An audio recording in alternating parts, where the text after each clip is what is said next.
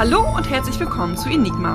In diesem Podcast unterhalten wir uns über urbane Legenden, True Crime, Gruselgeschichten und alles, was uns sonst noch rätselhaft erscheint. Wir sind Cory und Chrissy.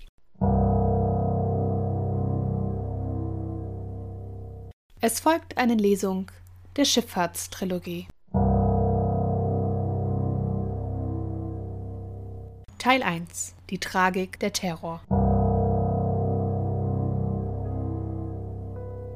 Die HMS Terror war ein neuartig entwickeltes Kriegsschiff, welches 1813 vom Stapel lief. Als sogenannte Bombarde wurde sie eigens für die Royal Navy entworfen und fuhr somit unter britischer Flagge. Ihre Länge betrug 31 Meter, ihre Breite 8,2 Meter und ihr Tiefgang betrug 3,8 Meter. Die HMS Terror war Teil vieler Kriege zwischen den USA und dem British Empire und war zum Beispiel 1814 am Bombardement von Stonington und der Schlacht von Baltimore beteiligt. Nach Kriegsende wurde die Terror außer Dienst gestellt, bis sie 1828 wieder flott gemacht wurde um ihren Dienst im Mittelmeer zu verrichten. Noch im selben Jahr wurde sie aber wieder aus dem Dienst gezogen, nachdem sie vor Lissabon auf Grund gelaufen war und repariert werden musste. Mitte der 1830er Jahre wurde die HMS Terror für Polarexpeditionen umgerüstet. Da sie als Bombarde einen besonders stabilen Bau aufwies, eignete sie sich bestens für solche Unternehmungen, da sie dem Druck des Polareises standhalten konnte. Im Jahr 1836 unternahm die HMS Terror ihre erste Expedition Expedition unter dem Kommando von Captain George Beck. Dabei wollte der Kapitän mit seiner Crew die Hudson Bay Richtung Repulse Bay erforschen. Die Terror war jedoch für zehn Monate nahe den Southampton-Inseln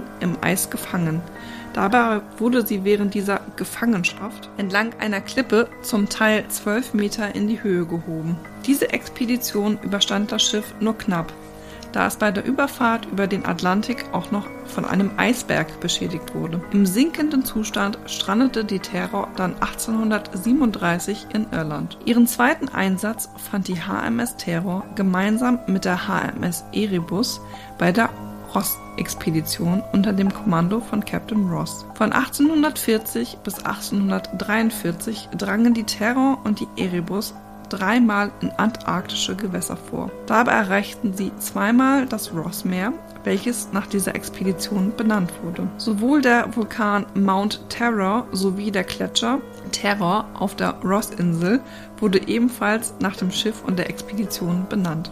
Nach dieser erfolgreichen Expedition wurden die Erebus und die Terror auf den neuesten Stand der Technik umgerüstet und erhielten 20 PS Dampfmaschinen. Beide Schiffe wurden ebenfalls mit Eisen an Bug und Heck verstärkt, sodass sie dem Packeis besser standhalten konnten. Mit diesen Verbesserungen machte sich die Terror und die Erebus 1845 unter dem Kommando von Sir John Franklin auf den Weg die Nordwestpassage zu finden. Das nächste Mal sollten beide Schiffe erst 170 Jahre später wieder gesehen werden. Die Franklin-Expedition brach im Mai 1845 auf.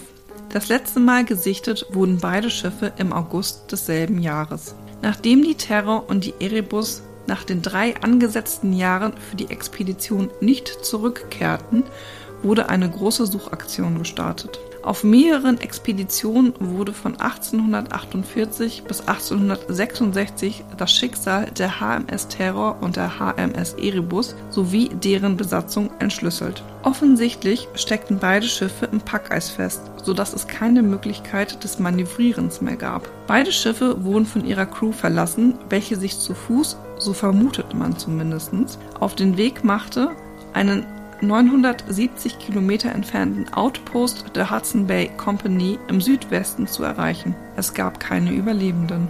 Bis in die 1980er Jahre wurden noch weitere Expeditionen entsandt, um das Schicksal der Männer aufzuklären. Tatsächlich wurden immer wieder Leichen der Crewmitglieder gefunden, welche im Eis gut konserviert wurden. Autopsien ergaben, dass viele Männer wohl an einer Bleivergiftung oder verdorbenem Essen gestorben waren. Erschreckend ist dabei, dass die Männer ebenfalls nicht vor Kannibalismus zurückschreckten.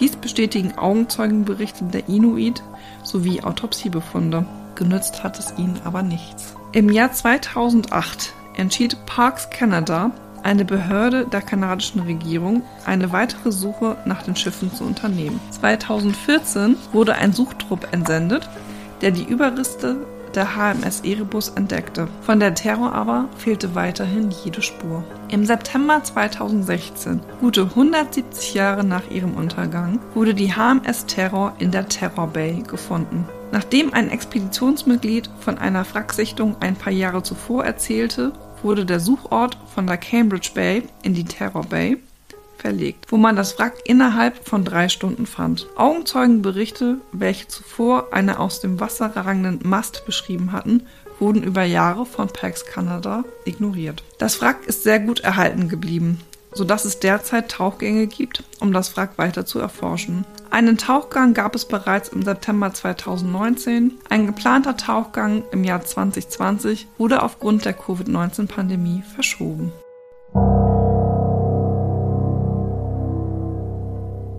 Teil 2 Das Schicksal der Wärter der Flennon Isles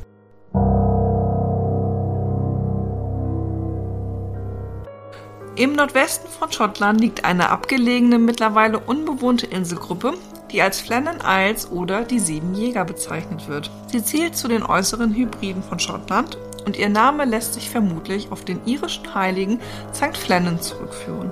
Auf der nördlichsten Insel Elan Moor ließ das Northern Lighthouse Board von 1895 bis 1899 einen Leuchtturm von David Allen Stevenson errichten. Der Leuchtturm ist 23 Meter hoch und steht auf den bis zu 45 Meter hohen Klippen der Insel.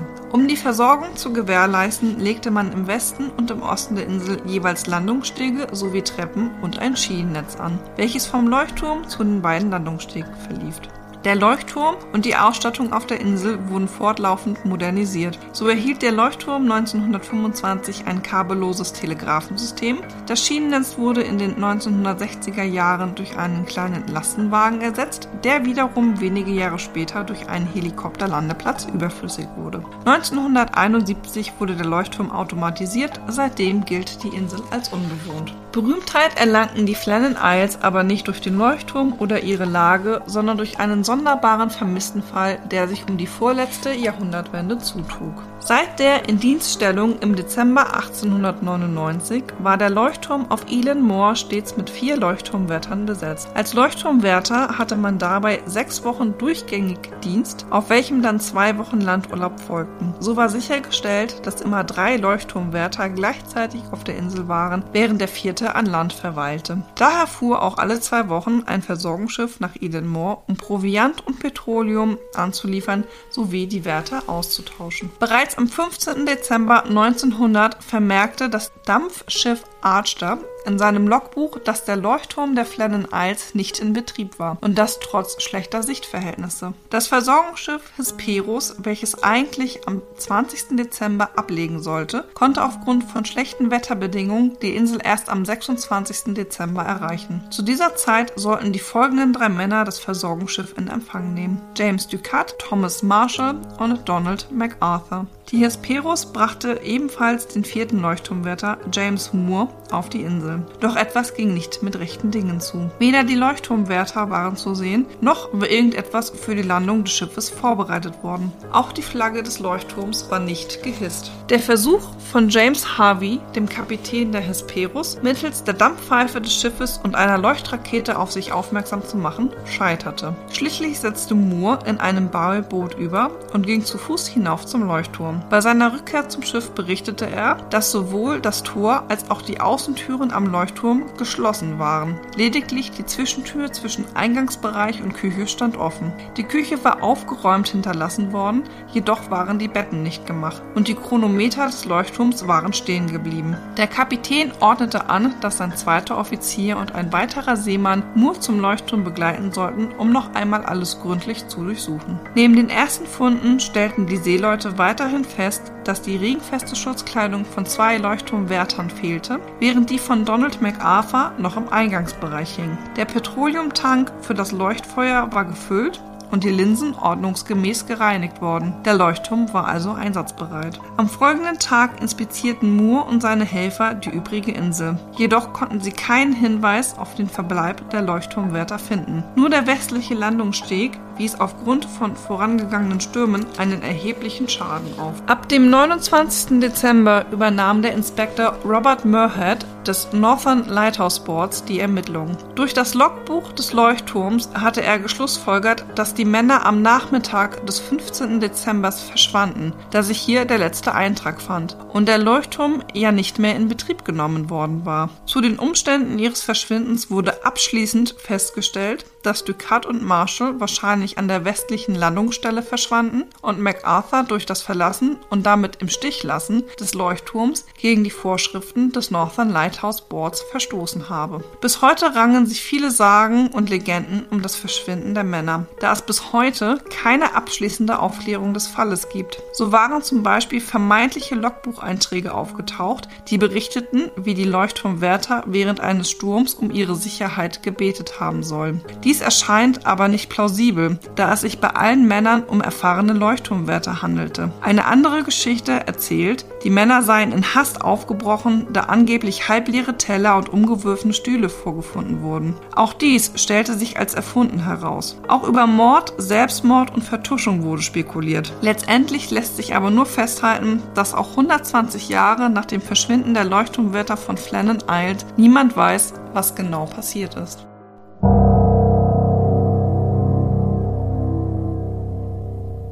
Teil 3 Die Sage um den fliegenden Holländer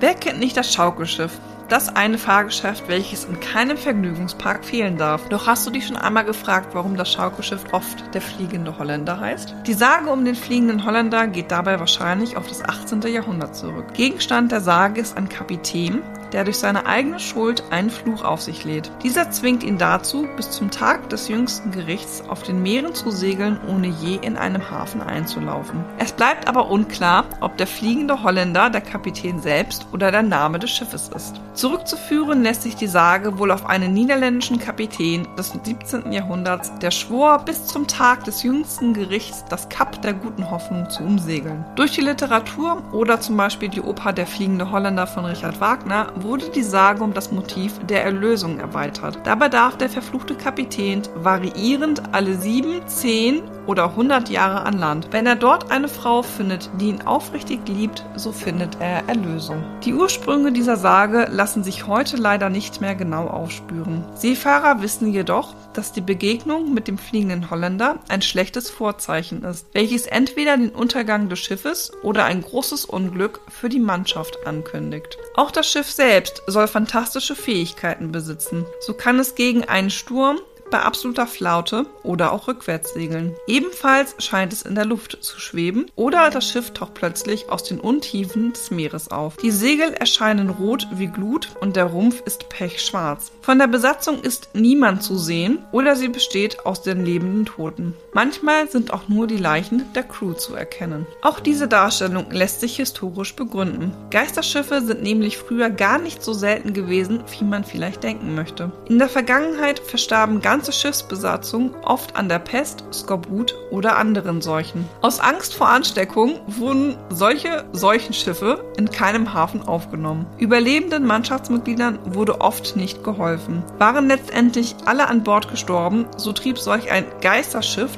oft auf unbestimmte Zeit kreuz und quer über die Meere. Dass solch treibende Wracks keine Seltenheit waren, ist durch viele Quellen belegt. Beispielsweise zählte man in einem Jahresbericht von 1869 1960 214 Schiffe, die verlassen auf See umhertrieben. Auch wenn sich die Sage um den fliegenden Holländer nicht auf einen konkreten Zeitpunkt zurückführen lässt, so scheinen sich aber alle Versionen der Sage am Kap der guten Hoffnung abzuspielen. Warum das Kap der guten Hoffnung dabei eine zentrale Rolle spielt, lässt sich sogar belegen. Die Gewässer um das Kap der guten Hoffnung gelten für die Segelschifffahrt als ausgesprochen gefährlich und heimtückisch. Allein in der Tafelbucht, nordwestlich vom Kap der guten Hoffnung, fanden Taucher bis heute mehr als 300 Segelschiffwracks. Die Segelschiffe des 18. Jahrhunderts waren nicht in der Lage, gegen die Winde, die am Kap entstehen, Raum zu gewinnen, was teilweise zu wochenlangen Kreuzen der Gewässer führte. Wissend um die Gefahr entstand unter den Seefahrern die Sage des fliegenden Holländers. Der Unheil versprach, sollte man ihn sichten.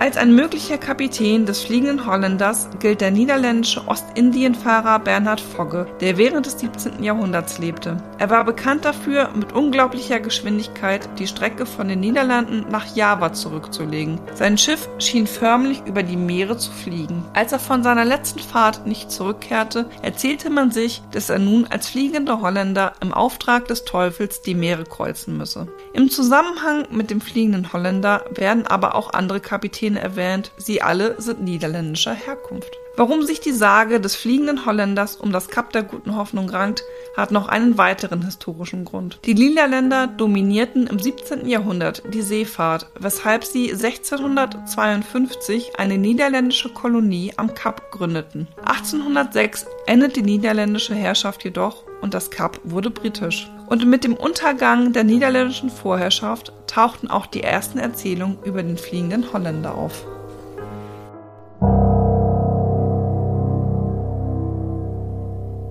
Das war die Schifffahrtstrilogie. Sollten euch unsere mehr oder weniger sinnvollen Kommentare und Analysen dazu interessieren, dann hört einfach rein in die Folgen der ersten Staffel. Auch auf Instagram sind wir nun zu finden. Ihr findet uns unter dem Hashtag Enigma von Cory und Chrissy oder einfach den Benutzernamen Cory und Chrissy ohne Leerzeichen. Stay tuned für weitere Informationen und Teaser.